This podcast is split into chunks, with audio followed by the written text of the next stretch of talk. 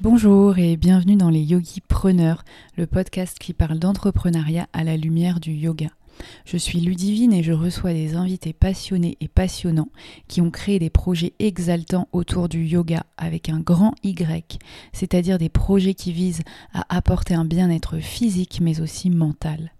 N'hésitez pas à suivre toute l'actualité du podcast sur mon compte Instagram Yogi and Wild et à vous abonner sur votre plateforme d'écoute préférée pour ne rien manquer. À vos écouteurs et belle écoute.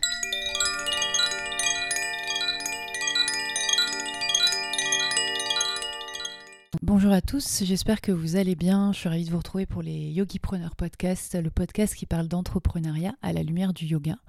On se retrouve aujourd'hui avec Carole, euh, Carole qui, euh, qui forme majoritairement des professeurs euh, de yoga, aujourd'hui en, en, yin yoga et aussi pour des formations initiales de 200 heures, avec notamment l'école Ayu Yoga School.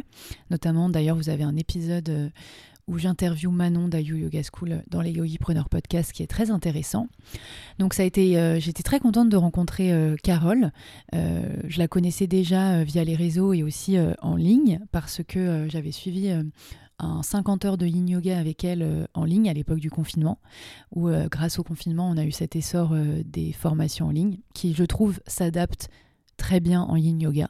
Peut-être moins en vinyasa, mais en yin ça s'adapte en tout cas. Et, euh, donc c'est très très chouette de pouvoir euh, évoquer avec Carole euh, son expérience de professeur, parce que ça fait quand même assez longtemps que, que Carole est professeure aujourd'hui. Elle, a, elle était juriste avant et elle a switché un petit peu avec la profession de professeur, mais il y a, il y a longtemps. donc elle, elle, a connu un petit peu l'essor du yoga vinyasa dans les studios de yoga, l'essor des studios de yoga eux-mêmes euh, à Paris parce qu'il n'y en avait pas tant que ça euh, il y a euh, quand même quelques années. Donc voilà, elle a aussi un peu connu l'essor du yin yoga en France, qui était assez développé aux États-Unis, mais qui s'est développé il n'y a pas si longtemps que ça en France, où maintenant on est habitué à avoir plusieurs cours plusieurs cours de yin yoga en, en France, mais avant c'était pas si courant. Euh, et, donc c'était intéressant de, voir avec Carole, euh, qui a donné beaucoup de cours en studio avant, qui maintenant en donne un peu moins, qui forme plus des professeurs. Donc de pouvoir évoquer avec elle euh, cette facette de la profession, cette évolution, on va dire entre guillemets, même si Carole nous dit que pour elle c'est pas forcément une évolution, ça dépend des affinités de chacun, de ce que tu as envie de, transmettre à, travers le yoga. Donc je vous laisse avec ma, ma conversation avec Carole qui était très intéressante. Euh, et, j'en profite pour faire un petit aparté rapide sur un, intensif de 10 heures que j'enseigne avec une amie euh, professeure Laura, les 22 et 23 juin euh, à Paris. C'est un intensif, c'est un 10 heures qui s'appelle séquençage, pédagogie et ajustement, où, où l'on prendra le temps, notamment avec des jeunes professeurs de yoga ou des professeurs en devenir, pour, pour, pour, aller plus loin dans le séquençage d'une classe, notamment pour avoir des classes pertinentes liées à l'anatomie donc ce ne sera pas euh, une méthode de séquençage, mais plutôt euh, essayer de comprendre, avoir sa propre méthode, ce qui fait sens pour vous, et aussi euh, que ce soit logique d'un point de vue anatomique. travailler pas mal la pédagogie aussi quand on enseigne, c'est hyper important d'être pédagogue et de pouvoir emmener un élève où on veut l'emmener sans qu'il ait besoin de tout le temps lever sa tête et vous regarder sur votre tapis. Donc vraiment pouvoir être pédagogue, précis, juste, efficace dans ses instructions euh, et, de pouvoir ajuster à la voix beaucoup et également au toucher, adapté notamment à une cour de vinyasa où parfois ça peut aller vite, entre guillemets, euh, où il peut y avoir beaucoup de monde dans le cours. Donc voilà, donc on va vraiment euh, être sur ça pendant les 10 heures, ça va être hyper intéressant. Il y a déjà la moitié des places qui sont parties. je vous ai mis toutes les infos dans le descriptif dans le podcast. Voilà, si vous voulez regarder, n'hésitez pas à cliquer, vous aurez plus les infos, à cliquer sur le lien. Merci beaucoup de m'avoir écouté jusqu'ici et je vous laisse avec mon épisode euh, avec Carole. À bientôt. Hello Carole. Salut Ludivine. J'espère que tu vas bien. Donc je suis hyper contente de te retrouver pour le podcast. Euh, je, pour la première question, je vais demander, euh, ça fait combien de temps que tu es prof de yoga? Et est-ce que tu peux nous parler de ton expérience en tant que prof au début? Avec plaisir. Euh, alors, je suis prof de yoga depuis j'ai commencé ma formation, ma toute première formation de yoga en 2015. C'était une formation longue, donc qui s'est étalée sur un an. J'ai commencé un petit peu à enseigner euh, en m'entraînant au fil de cette formation, mais du coup, j'ai été diplômée en 2016. Euh, et j'ai enseigné bah, tout de suite, même dès, dès, avant le diplôme en réalité. et mon expérience a été bah justement assez marrante, je trouve, parce que je me suis pas formée pour devenir prof de yoga à temps plein et changer de vie. je comptais donner un ou deux cours par semaine. J'étais prof de gym suédoise à l'époque pareil, en hobby, j'étais juriste à l'origine. Euh, et, donc, je faisais tout ça un peu sur mon temps libre, le peu de temps libre que j'avais avec une enfant d'un an à l'époque. Ok. mais, euh, mais voilà, j'avais pas du tout un projet de changement de vie. Et donc, j'ai euh, très vite enseigné. Et je pense que c'était un peu différent de maintenant. quand j'ai eu mon diplôme, il y avait peu de studios et pas tant de profs que ça pour une demande qui grandissait beaucoup. Ok, donc c'était les débuts un peu. Ouais, euh, un petit peu les débuts du yoga, euh, peut-être l'explosion parce que ça existait quand même depuis longtemps, mhm. euh, les studios de yoga, etc. Mais c'était peut-être plus confidentiel. Et, et du coup, j'ai très vite eu plein de demandes pour donner des cours. Genre, j'ai pas eu besoin d'envoyer des CV ou de demander à des studios. Et donc, je me suis retrouvée avec 6-7 cours par semaine dans mon planning de euh, jeune maman euh, juriste à temps plein. Ok. Euh, donc c'était un peu intense.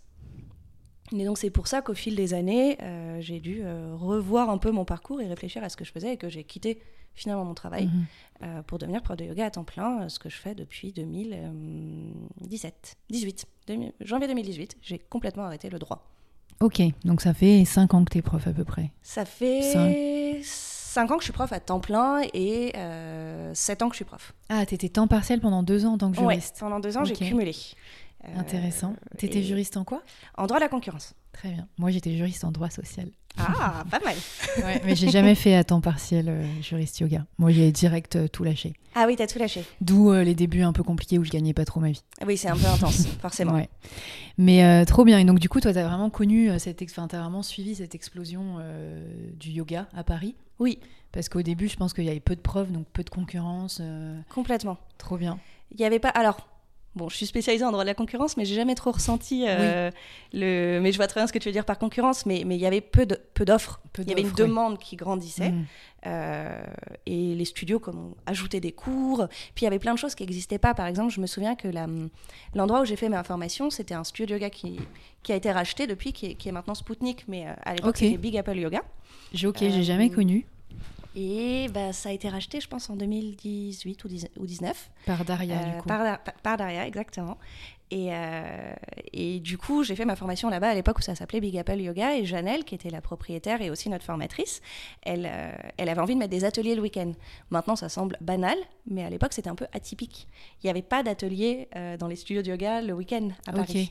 Il y avait des ateliers exceptionnels quand des profs venaient des États-Unis pour faire un atelier tout le week-end sur un thème. Donc, c'était vraiment des invités mais, les profs de yoga parisiens ne donnaient pas vraiment d'atelier le week-end. Et donc, Janelle, elle avait dit, ce serait une super idée. Aux États-Unis, on fait beaucoup ça, elle était new-yorkaise. Ah, euh, Est-ce que vous voulez pas mettre ça en place, les filles? Et donc, on a commencé à donner des ateliers qui étaient full parce que ça n'existait pas. Et c'est donc un marché juste très différent. Pas les mêmes offres, pas les mêmes. Euh, ok. Tout était nouveau, c'était assez excitant. Ah oui, c'est vrai. Et à l'époque, euh, c'était la même rémunération à peu près? Euh... Je sais plus.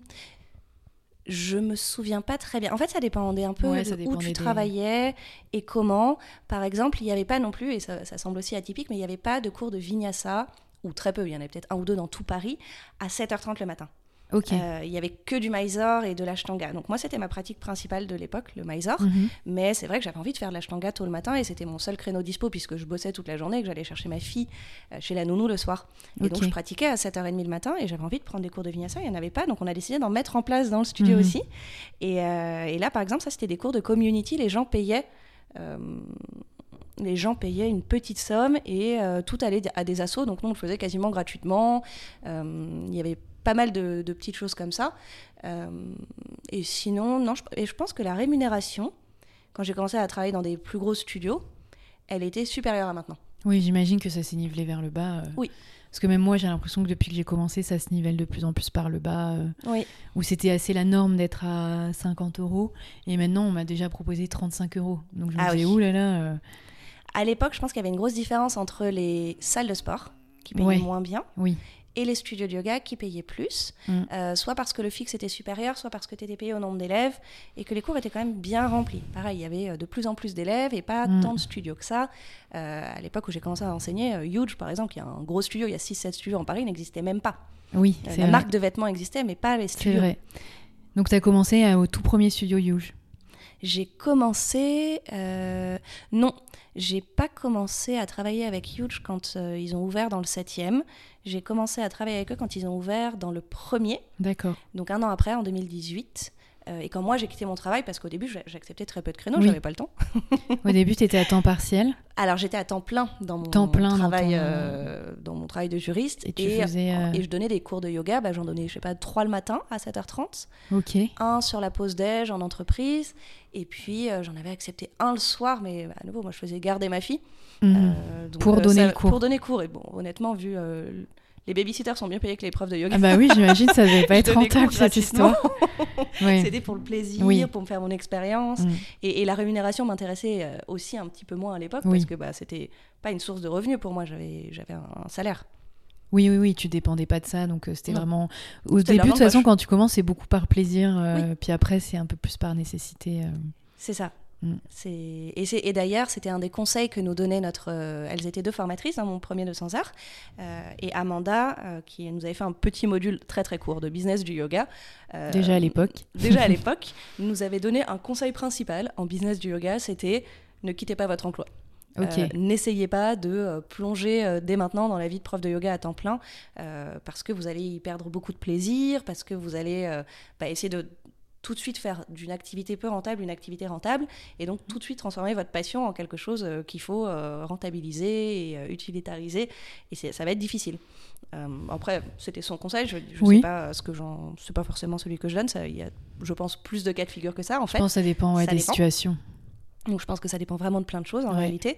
Mais, euh, mais ce conseil m'avait marqué. Et puis moi, j'envisageais pas du tout de quitter mon job. J'avais Oui. fait, euh, j'avais fait deux bacs plus 5, je bossais là-dedans depuis 10 ans, j'aimais bien. Je- Oui.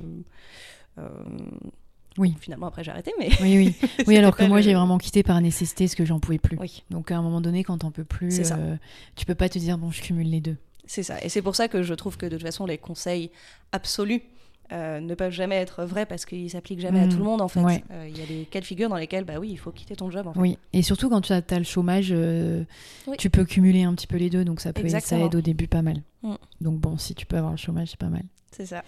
Mais euh, ok, trop bien. Et elles existent toujours, euh, les filles qui t'ont formée? Enfin, elles sont plus du tout à Paris? Alors, si, mais euh, de manière un peu différente parce que Janelle a quitté le monde du yoga. Et elle, c'était la propriétaire de Big Apple Yoga, le studio. Et puis, elle faisait quand même pas mal toute l'orga et tout l'admin. Et donc, quand elle est partie, Amanda a continué la formation qui s'appelle EFV. Euh. Mais elle l'a continuée toute seule, en louant des salles, etc. Et puis, il y a une promo par an, parce que c'est une formation qui s'étale sur 9 mois, d'octobre à juin en général. Mais elle continue, elle continue. Je pense que là, elle doit être à la... Moi, j'étais la deuxième promotion de cette formation. Et je pense qu'elle doit être à la, bah, la dixième maintenant. Ok, parce que je me ça. disais que je connaissais pas du tout, donc je me disais peut-être qu'elles étaient. euh, Non, mais c'est pas du Sortie. c'est de la- c'est pas de la formation comment je sais pas comment le formuler euh, parce que c'est pas péjoratif ce que je vais dire, mais c'est pas de la formation euh, à paillettes Ouais, je vois ce que tu veux dire. très visible avec beaucoup de com. C'est plutôt un, un réseau de gens qui se connaissent et qui la recommandent, euh, qui aiment bien Amanda et sa manière d'enseigner. Euh, C'est c'est pas une grosse formation business avec plein de sessions annuelles. c'est assez petit. Oui, c'est plutôt un petit. Ouais. Trop bien. Et donc là, euh, donc as pendant plus pendant combien de temps t'as enchaîné beaucoup de cours par semaine euh, Alors j'ai, bah, du coup, les deux premières années, je donnais plutôt 6-7 cours, euh, comme je travaillais à quand côté. tu travaillais à côté, ouais. Ensuite, quand j'ai arrêté de travailler à côté et que c'est devenu ma source de revenus principale, je pense que pendant les deux, ou, les deux premières années, donc tout 2018 et tout 2019, je donnais entre 15 et 25 cours Mhm. par semaine. Euh, et c'était ma, ma source de revenus principale. Alors il y avait des cours euh, en entreprise, des cours particuliers, des cours en studio. Je donnais des cours chez Olibi qui est mis un studio de yoga puisque c'est plus un système de location de salle. Mhm. Donc un petit peu tous les, tous les formats. Mhm. Et puis j'ai commencé euh, dès 2019 à donner des formations euh, en yin à l'origine, et puis après en anatomie un petit peu plus tard, euh, enfin quelques mois plus tard, ça s'est assez vite enchaîné. Mhm. Et donc j'ai dû à ce moment-là forcément réduire le nombre de cours que je donnais parce que bah, il faut en plus de donner les formations, ce qui est fatigant, il faut les préparer. Et donc là tu te mets à changer un peu de métier. Mhm. Pour moi c'est vraiment deux métiers qui sont différents. Euh, tu te mets à changer de métier parce que tu dois avoir, bah, tu dois d'un coup télétravailler.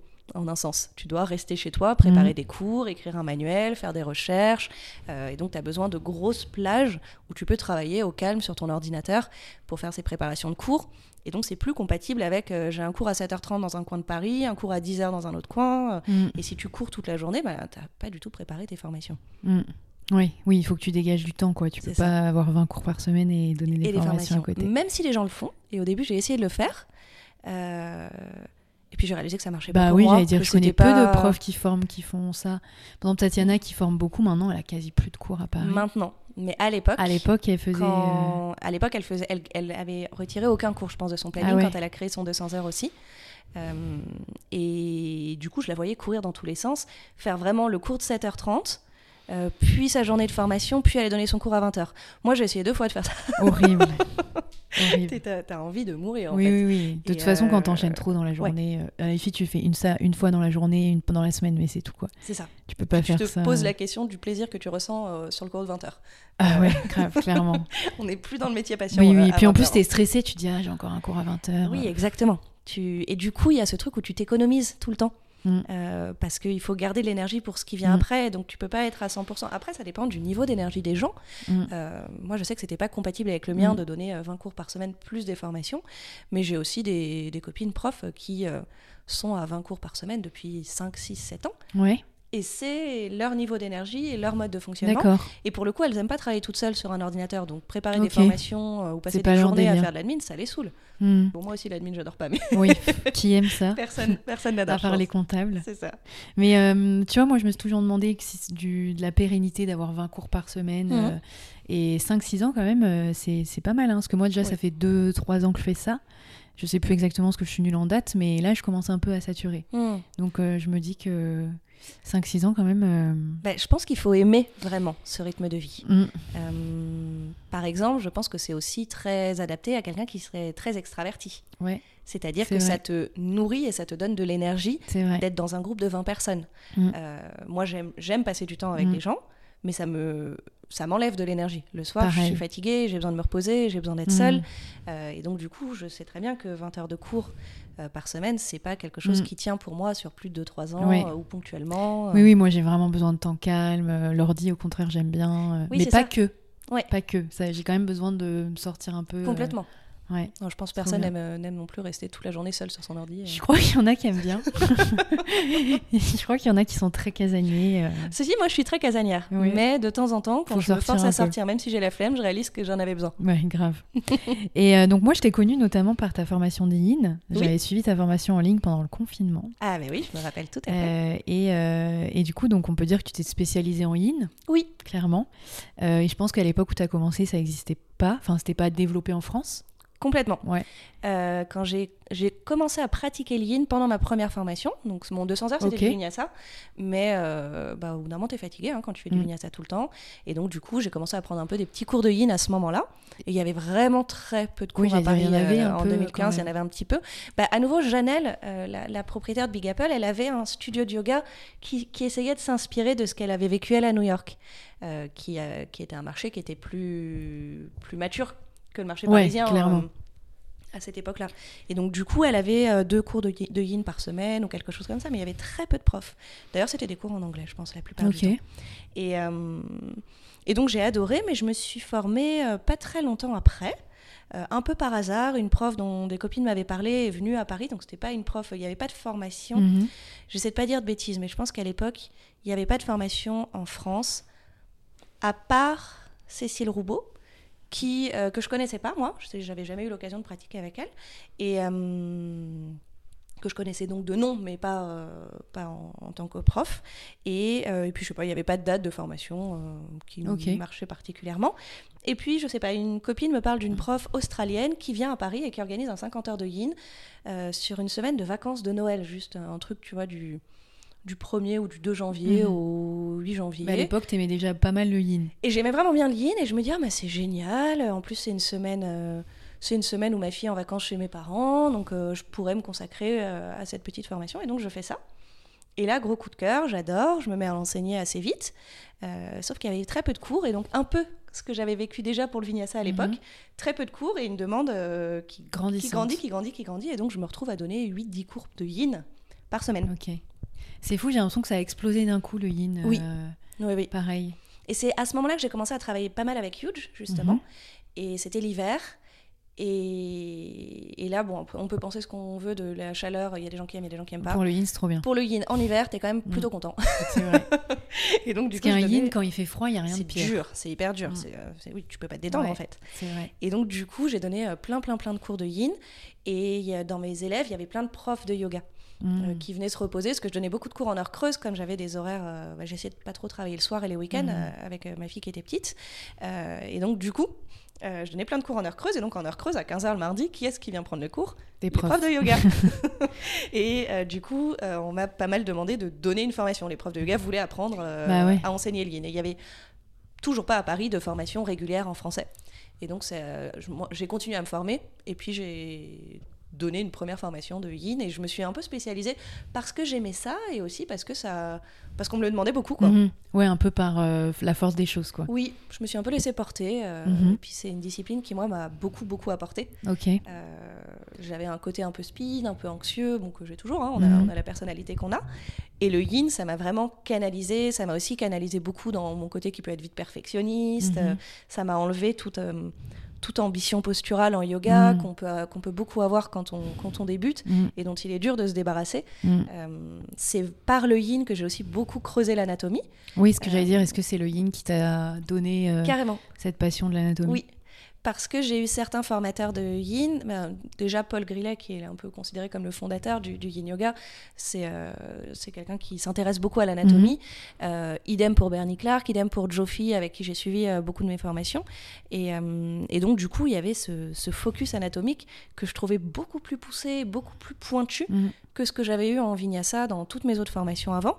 Et je trouvais ça d'autant plus drôle que bah, on a tendance à penser qu'en yin yoga, tu as moins besoin de connaître l'anatomie parce que tu as moins besoin de connaître les engagements musculaires, etc. etc. Mais il y avait vraiment une, une précision dans l'enseignement de l'anatomie qui m'a qui m'a Mhm. vraiment interpellée, que j'ai adoré et qui m'a poussé à continuer de creuser aussi.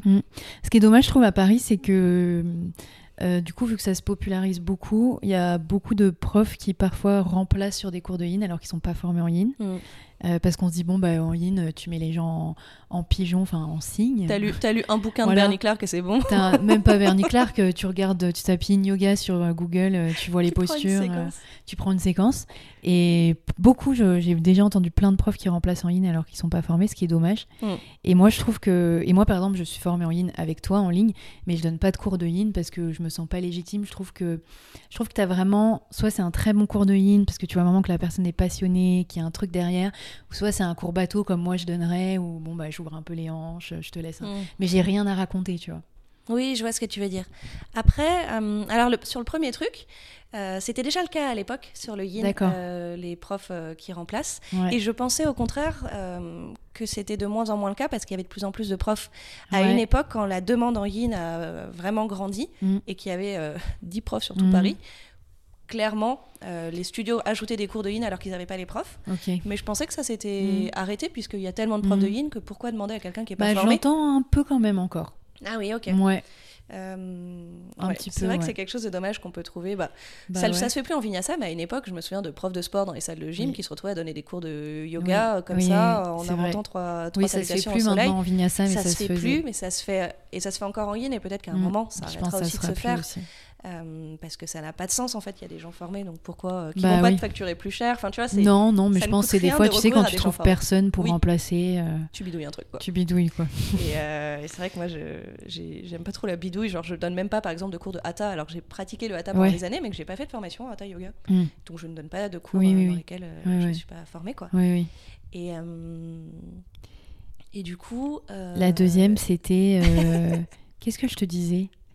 Tu me disais que. euh, C'est dommage beaucoup. Ah oui, et que ah oui, et je trouvais qu'il y avait qu'on- peut-être qu'on voit Oui. quand même en vinyasa, mais beaucoup en yin. Je trouve qu'il y a euh, prof de yin et prof de yin, Mm. tu vois. je vois ce que tu veux dire. Euh, C'est un point que je trouve intéressant. Je pense que je suis complètement d'accord sur cette idée de.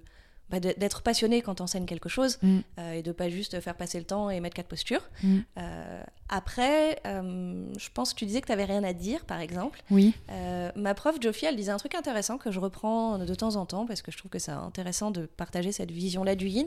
Elle disait qu'une des plus grandes qualités d'un prof de yin, c'était de, en anglais, hold the space, de, de maintenir l'espace pour les gens. Et donc, peu importe un peu ce que tu dis. Mhm. Euh, c'est plus créer une espèce d'espace de pratique, euh, y compris dans le silence.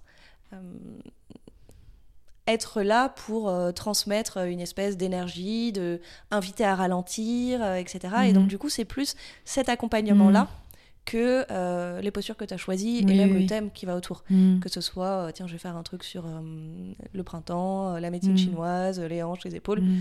En soi, c'est plus l'énergie que tu crées. Pour les élèves euh, qui viennent chercher Mhm. des qualités un peu yin, de Mhm. relâchement, Oui, oui, oui, de c'est intéressant. prise, etc. C'est intéressant et d'ailleurs une fois j'avais suivi un cours de yin avec une professeure qui avait une voix très forte et très euh, très Très dynamique. elle était très dynamique et elle était pas du tout dans la posture de yin, elle était en mode bon bah faites ça nanana et c'est vrai que du coup je pense qu'il faut quand même euh, Ouais. abaisser un peu le ton, être un peu plus dans le chill, la voix un peu qui coule quoi. Ouais. En yin que enfin t'as pas la même posture que quand Mhm. t'es en vinyasa quoi. Ouais, c'est ça. Ça pose vraiment la question de ce que les gens viennent chercher quand ils font Ouais. du yin. Et, euh, et toi, pourquoi tu as envie de l'enseigner? Est-ce que tu as envie Mm. de- d'offrir et de proposer? Mhm. Euh, Et pour moi, il y a vraiment dans le yin euh, offrir la possibilité de sortir de la performance, Mm. de sortir de la vitesse, de sortir même de, de l'objectif. Euh, Il y a plein de gens qui viennent parce que euh, ça va les assouplir ou parce Mm. que c'est des étirements passifs, etc. Et bien que ce soit vrai, que ça va t'assouplir et que ce sont des étirements passifs, euh, euh, ce que j'essaie de transmettre, c'est euh, la permission de se détendre, la permission de se reposer, euh, ouais, de vraiment lâcher, euh, d'arrêter de courir et de Mm. juste euh, s'autoriser à, à être, quoi. C'est intéressant, ça me donne envie de refaire du yin. Moi j'adore le yin mais je prends jamais le temps de faire le yin. C'est bah dommage. oui, mais il y a vraiment, Mais on- je pense qu'on euh, est plein dans ce cas. Ouais, je pense. Et euh, Mais en tout cas, je conseille à beaucoup de personnes, euh, si jamais euh, ils cherchent des formations euh, ta formation, parce que moi j'avais beaucoup aimé. Merci. Je trouve que tu es très pédagogue et, et on voit que tu es passionné, donc ça, ça, c'est hyper intéressant, je trouve, la transmission de, de tout ça. Ouais, je pense que Mm. bah, quand on. Enfin, c'est pour ça que c'est important euh, bah, de pas bidouiller, je trouve. Mm. Euh, oui, on peut exactement. transmettre correctement que ce qu'on Mm. a vraiment envie de transmettre, euh, ce qui nous fait un peu vibrer, ce, qui, ce qui est important Mm. pour nous. Euh, et, je- et moi, la pédagogie en fait partie, par Ouais. exemple. Apprendre à apprendre, apprendre à enseigner, c'est quelque chose Mm. sur quoi j'aime vraiment bien mettre l'accent dans toutes Mm. les formations, que ce soit en 200 heures ou en yin, parce que je trouve que c'est ça, ça, ça, ça- ça s'improvise pas. Euh, et j'ai toujours aimé Mhm. euh, faire de la pédagogie. Ouais. Et en plus, tu me disais euh, tout à l'heure en off que tu avais une formation en yin que, à la demande que tout le monde peut prendre s'ils veulent, Ouais. comme ça. C'est ça. À l'origine, j'avais des formations en, en présentiel à Paris. Mhm. Et puis, on avait une session qui était prévue en avril 2020. Donc, quand on a été confiné, on savait pas trop. On s'est dit, bah, peut-être qu'on pourra la maintenir. La naïveté Ouais, était totale. et puis, en avril, j'étais là, bon, bah, je crois qu'on va pas du tout la maintenir. Donc, on l'a annulée. Et puis, euh, moi, j'étais confinée avec ma fille qui avait 5 ans à l'époque. Et puis, son père qui travaillait dans, dans le bureau toute la journée. Et, euh, et puis, je commençais à tourner en rond. Je donnais pas de cours en ligne ou j'en donnais un par semaine bah, parce que j'étais enfermée avec un enfant. Mm. Euh, et je me suis dit, ah non, mais moi, il faut que je bosse, là, j'en peux plus. J'ai envie de faire des trucs, j'ai envie de voir des gens. Et donc, je me suis dit, bah, ma formation de yin, je vais la passer en ligne. Ce qui était presque hérétique à l'époque. Euh, Oui, il y je a eu m'en souviens. beaucoup, Il y a eu Mm. beaucoup de bruit sur euh, le yoga en ligne Mm. euh, à l'époque. Alors que de- maintenant, c'est devenu la norme. c'est devenu la norme, mais à l'époque c'était choquant pour plein de gens. Moi j'avais déjà fait mille trucs en ligne, euh, j'aimais bien faire des trucs en ligne, euh, donc ça me semblait pas du tout choquant. Et je me suis dit bon je vais faire ça. Donc j'ai enregistré la moitié de la formation, donc j'ai tout filmé euh, pendant que ma fille faisait la sieste Mhm. ou qu'elle regardait un petit dessin animé de temps en temps euh, en, en mode survie confinement. Et puis il y avait des sessions Zoom. Et donc j'ai lancé cette formation-là à ce moment-là. Et c'était hyper plein de Mhm. profs qui étaient enfermés chez eux, Bah qui oui. En profiter Moi, pour je m'en souviens, j'étais contente. Je l'avais fait pendant le confinement aussi. Et pour le coup, il y avait beaucoup de Zoom. On avait trois heures de Zoom, je sais Mm. pas si tu te souviens, euh, Ouais. Deux matins ou trois matins par Ouais. semaine. Euh, donc il y avait, c'était, c'était notre seul contact. On était enfermés chez nous, et donc c'était hyper cool. Et donc j'ai maintenu ça pendant longtemps. J'avais à l'époque deux modules différents qui existaient. J'ai fait les deux en ligne comme ça. Euh, et puis ça s'est un peu maintenu quelques temps. Et en fait, les Zooms commençaient à être de plus en plus en replay. Il y avait de moins en moins de monde De live, présent sur les Zooms euh, que parce que les gens avaient repris leur vie.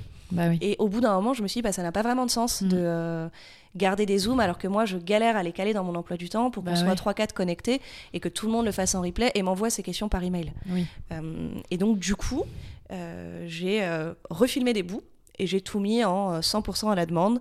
Euh, les gens le font quand ils veulent. Il y a une petite plateforme pour poser ses questions et que je vienne y répondre. Et, euh, et donc, il n'y a plus ce truc de. Parce que l'avantage du online, c'est quand même la flexibilité. Mm. Donc, s'il y a un clair. créneau Zoom obligatoire, bah, Mm. tu perds un peu Mm. de l'avantage. Donc, maintenant, c'est vraiment euh, quand on veut. Le seul problème du online, moi, c'est que j'ai du mal à m'y tenir. Ouais. C'est le seul truc, c'est que j'ai suivi des programmes et j'en suis parfois, mais je lâche parfois l'affaire, ce qui est Mm. dommage. euh, c'est plus dur, je trouve, de se maintenir qu'en présentiel. Bon, bah, t'es obligé d'y aller. euh. Ouais. Là, en ligne, tu peux vite te laisser embarquer par ta vie et arrêter. Oui, C'est mon seul problème, moi, du lait en ligne. et c'est souvent le conseil que je donne aux gens quand ils hésitent à s'inscrire. Quand tu- Parce que maintenant, comme je fais vraiment les deux, il y a des gens qui. Oui. Il y a personne qui est obligé de choisir un format ou un autre. C'est vraiment. euh, tu par fais en présentiel maintenant, Ouais, avec recommencé- IU Yoga School, du coup. Exactement. J'ai recommencé en présentiel avec, euh, avec IU. Euh, la prochaine session est dans, dans, dans un mois, je crois, D'accord. Et c'est complet ou il reste des places? Celle-là est complète, mais du coup, on a rouvert des dates pour cet automne. D'accord. Et là, on a ouvert euh, la semaine dernière. donc, Ok, euh, Ayou qui est déjà passé euh, au podcast. euh, Oui, que je conseille écouté, souvent également pour les formations. Trop bien. Et, et du coup, maintenant, il y a vraiment les deux. Donc, les gens qui me demandent ce que Quel je est leur le mieux? conseille, Ouais, bah, je, je pense pas qu'il y ait de mieux. oui. Après, moi, je suis pas hyper fan d'un 200 heures en ligne. Mhm. Euh, je trouve que c'est compliqué pour plein de raisons. Euh, et notamment, ça empêche aussi de créer un peu sa communauté. Qu'on... Moi, la plupart de mes copines et même collègues euh, avec qui je travaille beaucoup maintenant, c'est des Mhm. personnes que j'ai rencontrées Ouais. pendant mon 200 heures. Donc, on crée vraiment son petit, son petit cercle Mhm. à ce moment-là. Et c'est dommage, bah, quand tu es en ligne, tu ne rencontres pas vraiment de gens pour le coup. Oui, Donc, il y a cet aspect-là. Mhm. Mais sinon, pour toutes les autres formations, je pense que c'est une question d'affinité. En ligne ou présentiel. Alors parfois on n'a pas le choix, hein. il y a des personnes qui ont du mal à se déplacer pour plein de raisons et qui donc vont... puis il y en a plein qui habitent pas à Paris, ou qui Exactement. peuvent pas aller à Paris. Donc du coup ça va euh, coûter plus d'argent de venir à Paris, Euh, parfois il faut faire garder les enfants, euh, parfois il y a les congés, etc. Mhm. Mais euh, pour privilégier le format en ligne, il faut quand Mm. même savoir qu'on est autonome. Et ça, on le sait si on a fait n'importe quelles autres études avant. Est-ce que à la fac, t'arrivais à prendre tes cours toute seule ou est-ce que c'était une galère sans nom Euh, Mhm. Est-ce que tu arrives à te forcer à aller en cours ou pas Euh, Mm. Est-ce que tu arrives à t'organiser et à toute seule te faire un petit planning de cours, etc. Quand tu as 50 heures de contenu, il faut se dire bah, que c'est 50 heures de contenu. C'est-à-dire c'est 6 journées à temps plein. Mm. Euh, donc est-ce que tu te prévois une semaine pour le faire? Est-ce que tu te prévois un jour par semaine pendant 6 semaines? Mm. Il faut quand même avoir cette petite idée parce que si tu fais deux heures par-ci, deux heures par-là, bah, t'en as pour deux ans, hein, Mm. finir tes Pour le 50 heures. coup, euh, oui, moi je trouve que le, yoga- le yin yoga en ligne, ça s'y prête très bien. Ouais. Mais vraiment pas les 200 heures euh, vinyasa yoga. euh, hum, je trouve que vraiment se former uniquement en ligne en Mm. 200 heures, euh, Ouais. c'est un peu compliqué parce que t'as vu personne, t'étais derrière ton ordi, tu sais pas comment ajuster, t'as pas, enfin, c'est un peu bizarre, moi je trouve. Et puis je pense que c'est vraiment intéressant de voir la diversité des corps qui pratiquent. Bah oui, Euh, et que ça, alors en yin par exemple, j'essaie de le reproduire un petit peu en, en- avec des photos Mm. ou avec euh, même euh, des participants qui euh, font des zooms Mm. sur eux euh, dans, je sais pas, on prend six ou sept participants qui montrent chacun leur posture du poisson ou du papillon ou peu importe en disant où ils ressentent les choses. Donc quand on fait vraiment du, du yoga fonctionnel. Mm. Mais en, en 200 heures, tu vas dans une salle, tu vas vraiment voir tout tes- tous les, toutes les personnes qui, euh, qui pratiquent la- les différentes chaturangas, les différents chiens tête en bas. Tu vas aussi voir comment les gens réagissent à, tes, à ta manière de guider. Mm. Euh, C'est-à-dire, euh, quand tu as décrit un chien tête en bas pour que les gens s'y installent, tu vas voir si cette instruction marche quand tu Mm. ne l'as jamais fait avant. Parce que les gens vont bien le faire ou pas bien le Mm. faire. Ça, tu peux plus l'avoir quand tu es dans un format en ligne complètement à la demande. Donc en termes de pédagogie, de formation initiale, je Mm. pense que ça trouve un peu ses limites quand même. Je pense que quand tu t'es formé en ligne et que tu dois donner des cours collectifs en présentiel, euh, ça doit être un peu compliqué au début. Ouais. Clairement. Après, j'imagine que tu te formes sur le tas. Mais Oui. tes premiers élèves euh, Mais bon, je pense que c'est un peu. euh, un peu les pots cassés. Bon, après, je connais personne qui s'est formé uniquement en ligne en 200 heures, c'est quand même rare. Euh, alors moi, je connais peu de formations. Enfin, j'ai vu passer des pubs sur Oui, Instagram À part les pubs un peu arnaques, euh, euh, pour 500 formation, euros, euh, tu peux devenir. euh, Mais littéralement pour 500 euros, tu comprends pas le truc. Oui, je pense que c'est pas Euh, très quali. Ouais, c'est un peu. Bah, la dernière fois, j'en avais vu une qui pourtant était Calliope en plus, donc ça, je trouvais ça aberrant Ok. parce que c'est un enfer d'obtenir ces certifications, donc euh, je sais pas trop comment, comment ça marchait. Mais, euh, mais à un moment, euh, quand je donnais des formations chez Huge, justement, euh, il y a eu un moment un peu hybride où on n'avait pas le droit d'être assez dans la salle. Et donc, du coup, il y avait aussi un ordinateur et il y a des personnes qui étaient sur Zoom. D'accord. Pour toute la formation. Et il y a quelques personnes qui ont choisi d'être chez elles pour toute la formation. Euh, moi, j'aurais trouvé ça extrêmement dur à suivre en tant qu'élève. Ouais. Bon, après. après, euh, j'ai pas pris le- les cours de ces personnes parce que souvent, si elles ont choisi de rester sur Zoom, c'est qu'elles n'habitaient pas à Paris. Mais euh, Puis après, des fois, y il y en a qui font. Il y en a beaucoup d'ailleurs qui font des formations pour ne pas forcément devenir prof. exactement, Donc si t'as pas trop cette optique de devenir, devenir prof, oui, ça s'y prête un peu c'est plus. ça. Mais je, je trouve qu'effectivement, pour s'entraîner à enseigner, Mm. c'est plus compliqué. Oui, je pense qu'après c'est compliqué. euh. Et là, pour le coup, ça peut pas être à la demande. Il faut que tu aies un groupe, il faut que tu aies des zooms, il faut que tu t'entraînes sur des gens et que tu puisses, Ouais. d'une manière ou no- ou l'autre, euh, les voir pratiquer. Sauf si c'est pour enseigner uniquement en ligne. Après, ça se peut. Oui, mais même, tu vois, je, je me dis que tu as besoin de donner des instructions Mm. précises que les gens comprennent. Et pour euh, les trouver, ces Mm. instructions, pour te faire un peu ta propre voix, etc., Mm. bah, il faut t'entraîner. Il faut t'entraîner et réaliser que quand tu dis euh, levez la main, les gens euh, lèvent la main ou lèvent pas la main. Euh, quand tu dis. Penchez-vous vers l'avant, euh, les gens comprennent Uttanasana ou pas. Tu Oui, vois oui, Euh, T'as besoin de tester les trucs et de voir ah oui donc là la manière dont je l'ai décrit ça marche pas du tout personne n'a compris Mm. et ça si tu le testes Mm. pas tu le sais pas. Après, si tu fais en ligne, tu fais en même temps. Donc les gens passent leur temps à regarder Exactement. euh, leur anti. tu fais de la démo quoi Ouais. Et je voulais rebondir aussi sur un, un post bah, que tu as fait il y a pas longtemps sur Instagram où tu disais les bonnes, les, enfin je sais plus ce que c'était, Les red flags les red des flags, studios. des studios que je trouvais assez intéressant. Après moi du coup je me suis pas, pas trop retrouvée euh, donc je me dis que j'avais eu de la chance. bah oui J'étais jamais tombée sur des studios euh, un peu horribles. Mais, euh, mais ouais, donc du coup, toi, tu. Est-ce que c'est ton expérience perso? Est-ce- Qu'est-ce que tu en penses aujourd'hui un peu du monde du yoga? Comment ça s'amène? Parfois, les studios, euh, est-ce qu'ils vont trop loin Euh, Enfin, c'est quoi tout, tout Ou alors, pour... qu'est-ce qui t'a amené à faire ce poste, à vouloir faire ce poste Euh, alors ce qui m'a amené à vouloir faire ce poste c'est que j'ai formé beaucoup de profs Ouais, en 200 heures ou en yin et que souvent et que du coup je fréquente pas mal de jeunes profs qui me posent des questions. Euh, Mhm. en me disant tiens on m'a proposé ça ou on m'a que ce soit en termes de rémunération ou de oui ou de conditions de travail qu'est-ce que t'en penses? Et, euh, et donc du coup euh, dans les dans les trucs que j'avais mis sur ce post Instagram donc j'avais j'avais mis quatre comportements de studio qui sont pas admissibles Mm. Euh, et qui euh, consistent par exemple à demander aux demander aux profs de pas travailler ailleurs Ouais. euh, ou alors pas ailleurs dans l'absolu parce que ça du coup ça te transforme vraiment en salarié de manière quasi immédiate donc Oui. c'est pas une bonne idée pour le studio Euh, Ça, c'est courant de pas demander. mais c'est courant par exemple ou de d'utiliser tes réseaux sociaux personnels d'une manière ou d'une autre. Ne pas mentionner tel studio parce qu'il est vraiment à côté et que euh, c'est un concurrent. Euh, Ne pas porter euh, tes vêtements de telle marque parce que nous, on vend une autre marque. Mm. Ou, ou des choses comme ça. Et, et ça me semblait important de le souligner parce que bah parce que les profs de yoga savent pas toujours ce qui est Mhm. légal, pas légal, admissible, pas admissible. Il y a plein, plein, plein de studios qui se comportent extrêmement bien. Euh, je pense que c'est la majorité des studios qui se comportent bien, mais il y a des choses qui peuvent vite devenir, euh, vu que tout le monde les accepte, euh, euh, normales.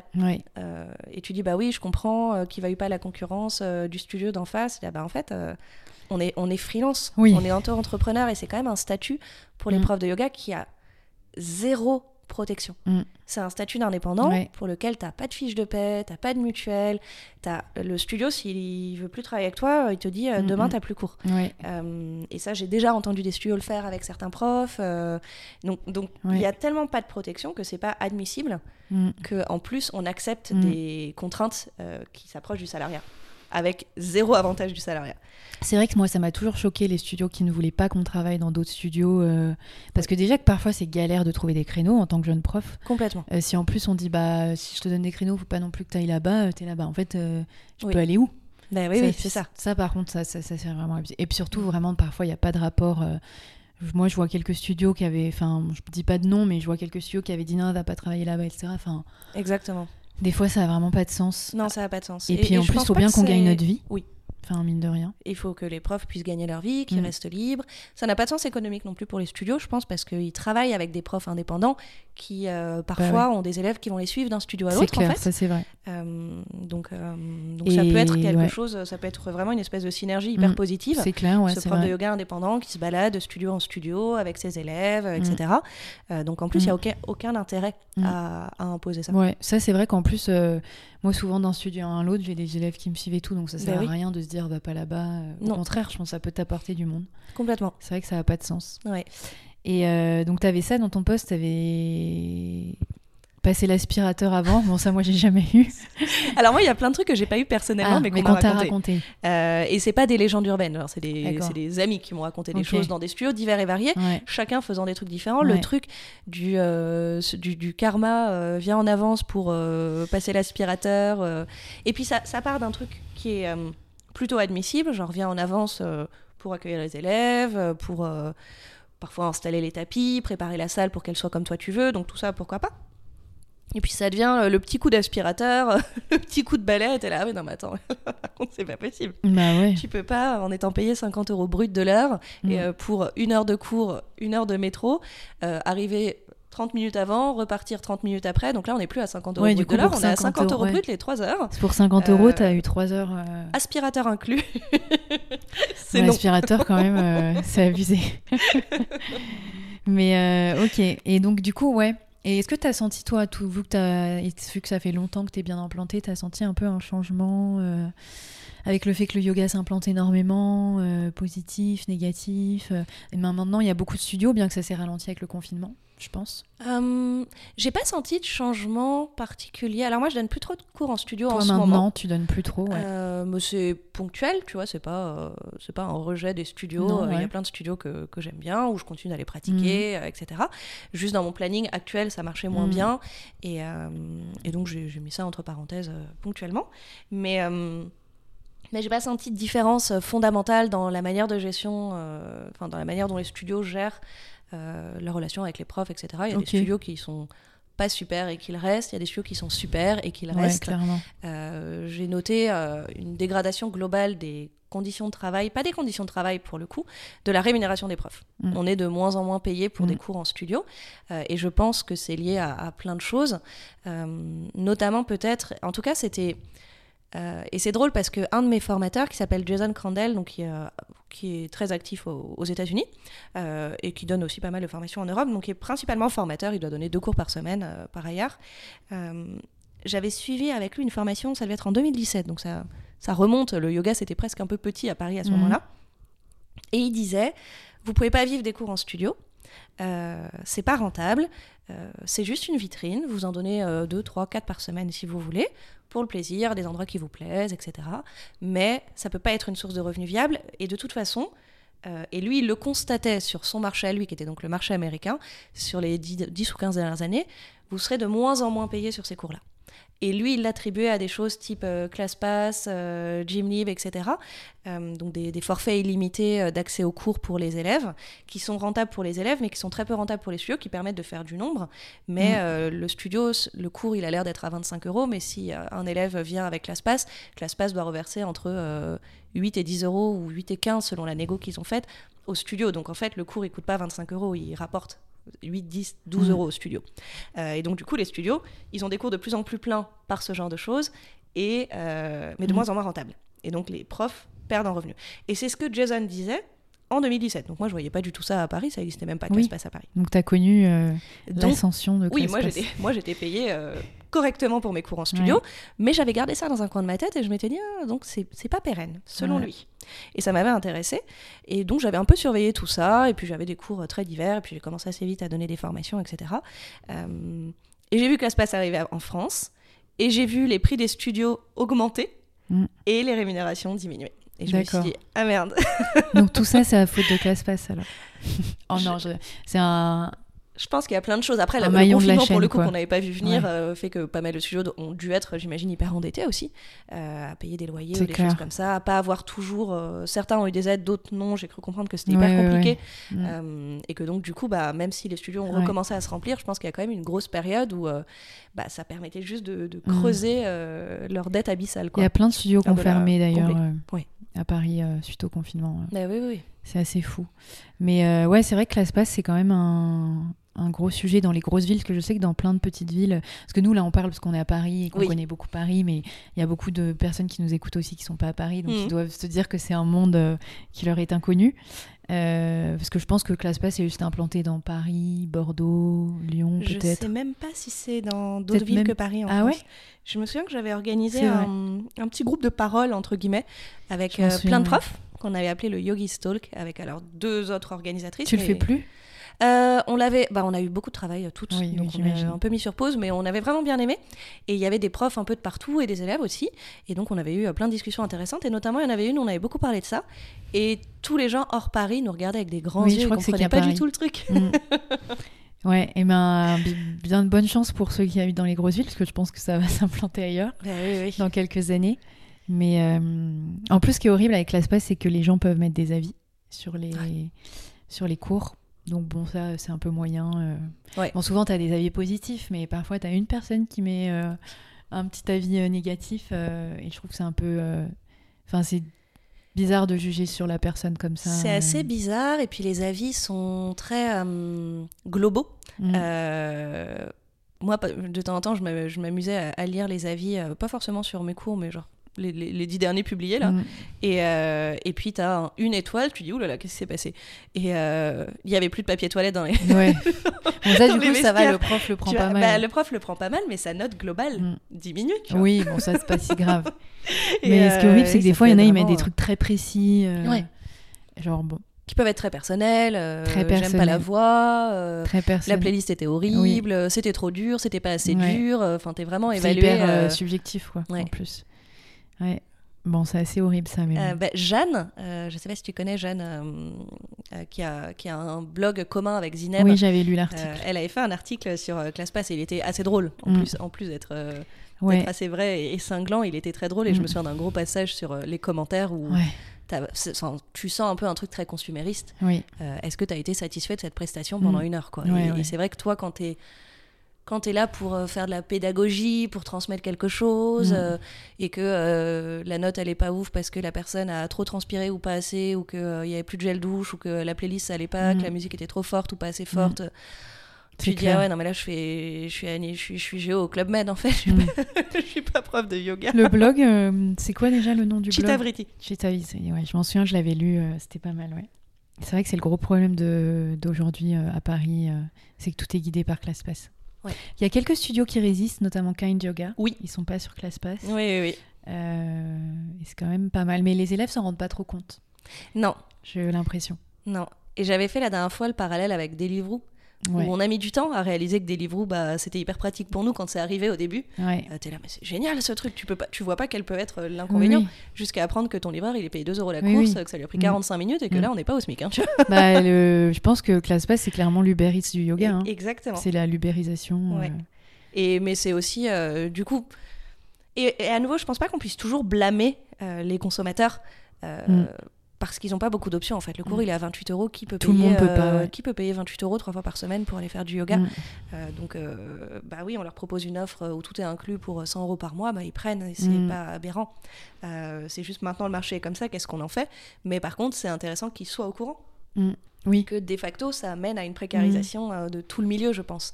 Y compris des studios qui ont peut-être mis un doigt dans l'engrenage, mais c'est hyper dur d'en sortir, c'est fini Ah maintenant. mais c'est clair, moi par exemple, euh, je manage un studio à Paris et du coup, je vois que clairement euh, la grosse source de revenus c'est ClassPass. Eh oui, oui, Et si t'enlèves ClassPass demain, bah tes cours ils sont plus du tout remplis. c'est hyper dur.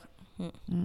Et je me souviens que euh, euh, Nathalie, justement, de Kind, disait dans, dans, dans l'épisode euh, où, tu, euh, où tu as parlé avec elle que quand tu passes par ClassPass, ben, les, les, les élèves ne sont pas tes élèves. Mm. C'est le réseau ClassPass. Parfois, tu n'as même pas leur adresse mail. Oui.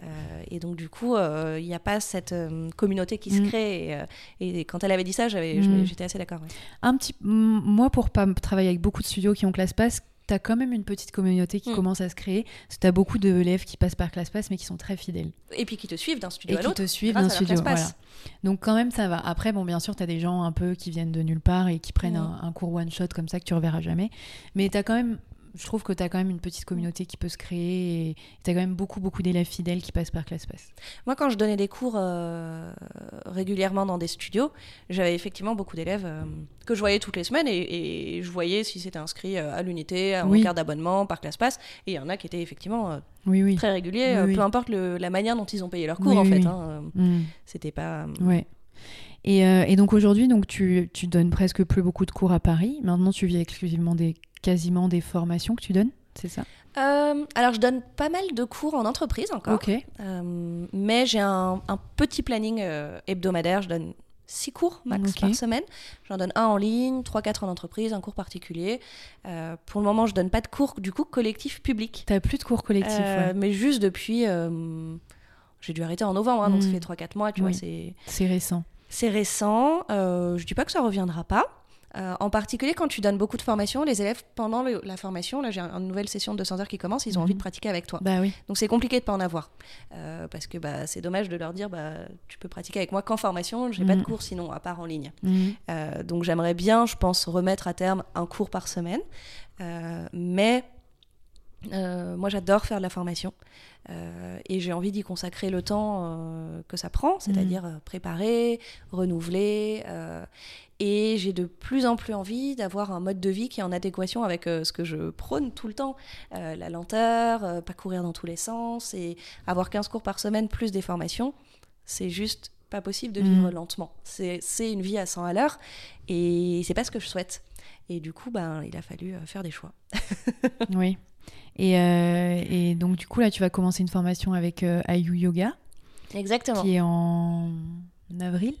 Oui, euh, on va commencer à la fois un 200 heures et un 50 heures de yin. Ok.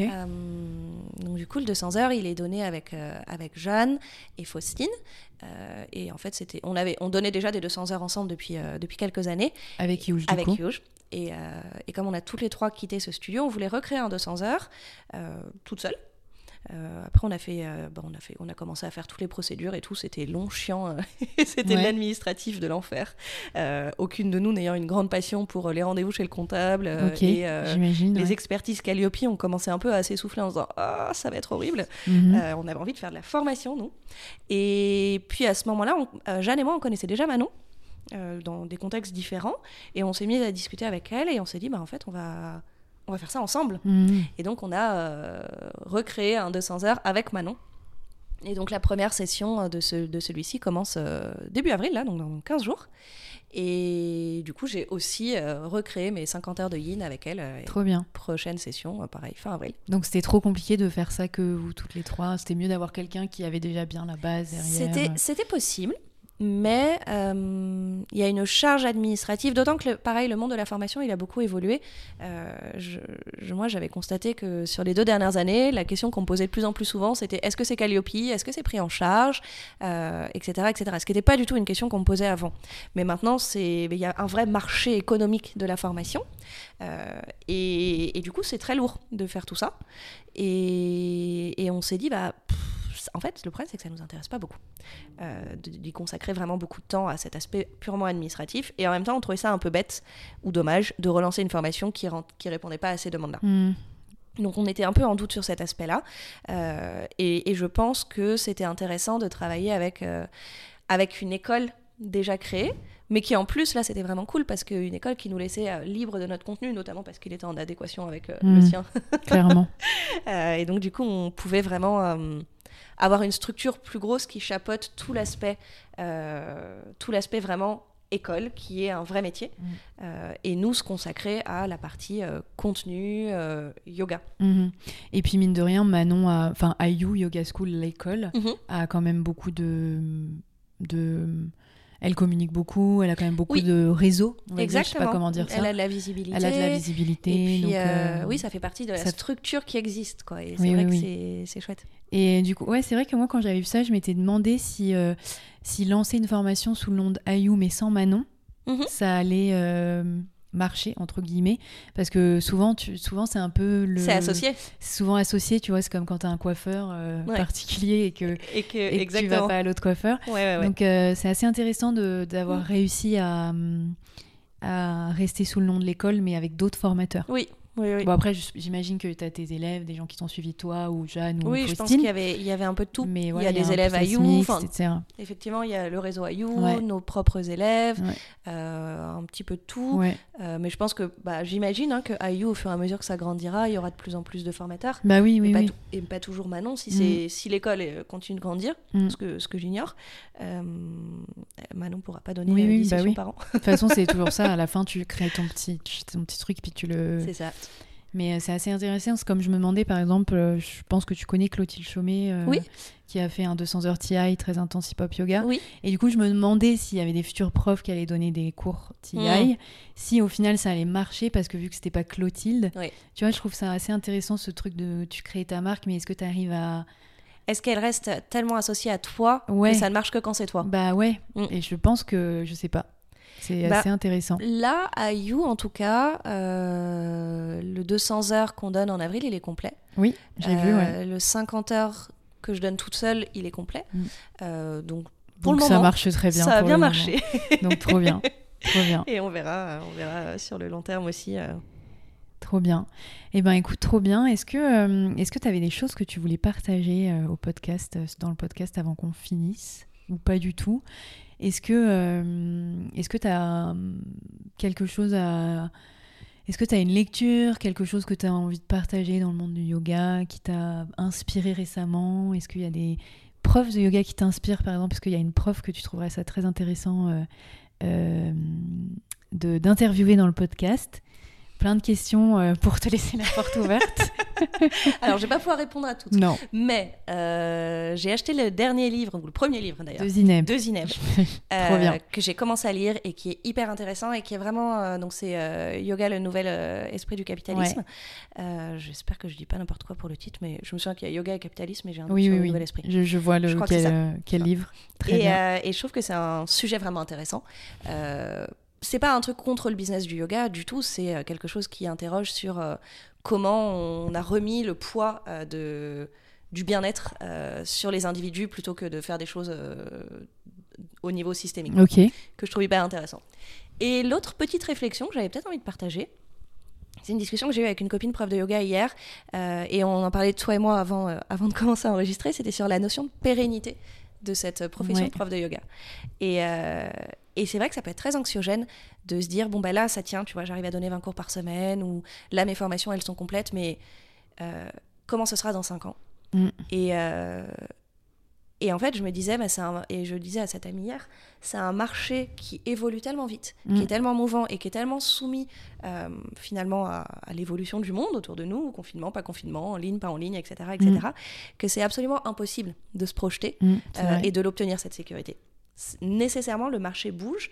Euh, il y a deux ans, bah, on ne pouvait pas euh, donner des retraites de yoga, donc on a gagné notre vie autrement. Euh, Pour les profs qui vivaient que des retraites de yoga, Mm. c'était compliqué.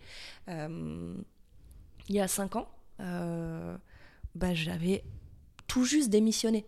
Je, vivais, je ne donnais pas de formation. Mm. Maintenant, je vis presque exclusivement des formations. Est-ce que dans cinq ans, je vivrai des cours de yoga euh, en entreprise, en particulier en ligne? Est-ce qu'il y aura encore ClassPass Est-ce que je donnerai encore beaucoup de formations? Est-ce que ça, ça sera remodelé?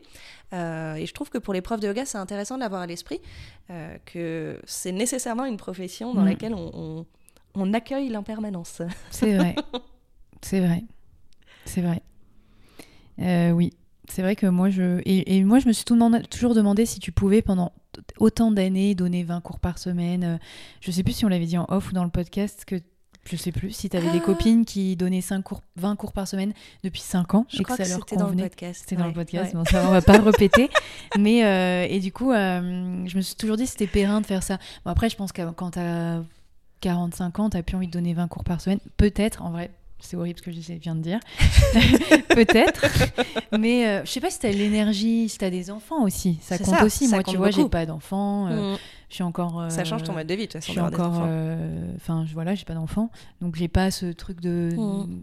donc tu- ouais c'est ouais tu vois par exemple je pense que si demain j'ai un enfant je- clairement je pense que donner 20 cours par semaine c'est compliqué tu l'as fait toi? Mm, bah, Moi, je suis Tu devenue l'as prof de yoga, ma fille était tu déjà l'as née. fait t'avais ta fille Euh, mais par contre, j'en donnais très peu le soir voilà t'as et pas le week-end. ouais Euh, donc, je l'ai j'allais dire comment tu calais euh, 20 cours sans soir Euh, sans week-end J'en donnais 4 le matin à 7h30. Donc c'était son père qui l'amenait euh, 4 chez le matin ah oui Enfin, 4 dans la ok, 4, oui. par semaine. je me suis dit 4 Donc, d'affilée Non, je travaillais 4 matins par Ouais. semaine à 7h30. Parfois j'enchaînais sur un 9h. ouais Je, je travaillais tous les midis sans exception. Euh, J'avais des cours en matinée. Euh, et je donnais quand même un soir de cours où je donnais deux cours d'affilée.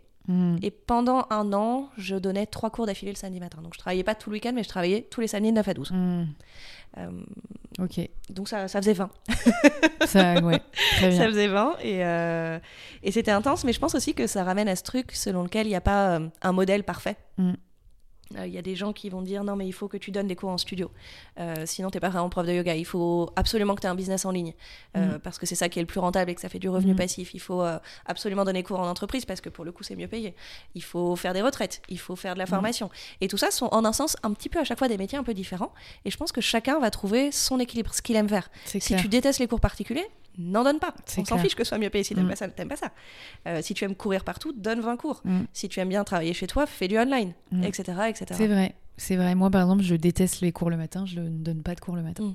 Avant, j'en donnais et je me suis dit, mais pourquoi tu t'imposes ça alors que tu peux ne pas t'imposer ça? Exactement. Et j'ai arrêté euh, de me lever à 6 h du matin. euh, Et ta vie a changé. et, et je dors plus le matin. Et ça fait du bien. Et j'en profite. Et du coup, là, je vois vraiment le...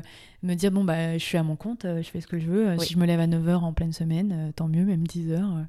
Il faut vraiment, je pense, euh, prendre toutes les libertés que Ouais, nous donne cette clair. profession parce qu'il y a tellement de contraintes autour, d'insécurité, d'incertitude, euh, que la liberté, c'est vraiment euh, le, le cadeau du boulot, en fait. C'est Donc, clair. Il faut, il faut l'apprendre, il ne faut pas se sentir obligé Ouais. de faire des choses Mm. qui nous conviennent pas. Bon, après, quand tu débutes, euh, t'acceptes un peu tout. hein. Moi, j'avais Ah bah oui. fait ça, on a tous fait ça. euh, Et puis après, quand tu peux te permettre de Exactement. relâcher un peu des choses, euh, Tu réorganises et faire. tu gardes ce qui fonctionne bien pour toi, ce qui Ouais. te rend heureuse. trop bien. Et ben, merci beaucoup, Carole, Merci à toi. d'avoir euh, d'avoir pris du temps avec moi euh, pour cet épisode. Avec plaisir, merci. Merci. Vous venez d'écouter les Yogi Preneurs, le podcast qui parle d'entrepreneuriat à la lumière du yoga. Je vous remercie chaleureusement d'avoir écouté cet épisode. N'hésitez pas à me laisser une note sur Apple Podcast pour soutenir mon travail. Je vous dis à très vite pour le prochain épisode des Yogi Preneurs. Portez-vous bien.